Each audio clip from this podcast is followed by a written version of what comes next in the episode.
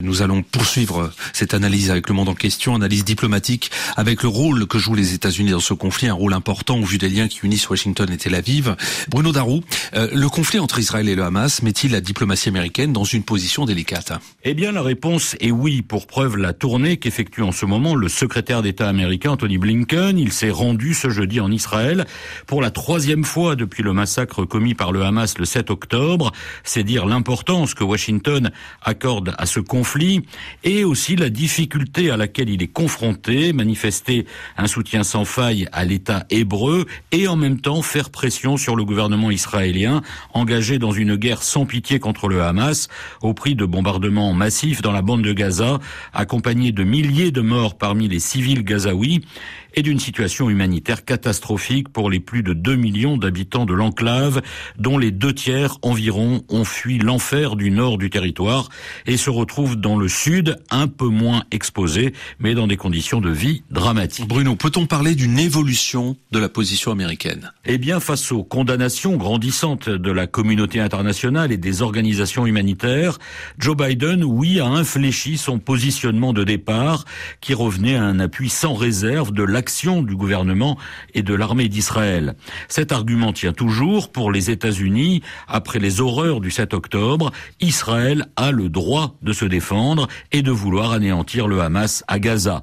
Mais désormais, il y a aussi une véritable pression exercée par Washington sur le gouvernement de Netanyahou sur plusieurs points. D'abord sur la nécessité de réduire au maximum le nombre de pertes civiles pendant les opérations de Tsahal, à voir si ce point sera respecté avec la reprise du conflit ce vendredi.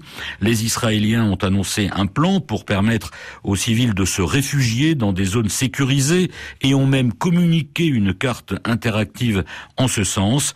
Mais la mise en œuvre de cette mesure dans un territoire aussi exigu que le sud de la bande de Gaza s'annonce compliquée. Autre chose, les États-Unis insistent sur l'accélération du flux de l'aide humanitaire vers Gaza. Oui, il s'agit d'aider les populations civiles à traverser cette période terrible. Ils ont augmenté leur propre aide. De ce point de vue, rien n'est joué. Durant la trêve, quelques centaines de camions d'aide humanitaire ont pu traverser le poste frontière de Rafah. Que va-t-il se passer maintenant que la trêve est terminée? C'est pourquoi Washington reste déterminé à tout faire pour qu'un nouvel arrêt des combats permette de nouvelles libérations d'otages et un acheminement massif de l'aide. Les négociations se poursuivent et les Américains y jouent un rôle important. Ces discussions déboucheront-elles? Là encore, pas de réponse pour l'instant. Enfin, les Américains demandent à Israël de renoncer à sa politique colonialiste en Cisjordanie, demande non suivie des faits pour l'heure. On le voit, les États-Unis font pression, obtiennent quelques résultats, mais ils sont confrontés à un gouvernement israélien qui refuse d'envisager l'après-conflit et un règlement politique comprenant la perspective d'un État palestinien, soutenir Israël, mais aussi faire pression et obtenir des avancées politiques. L'équation, on le voit, reste compliquée pour la diplomatie américaine.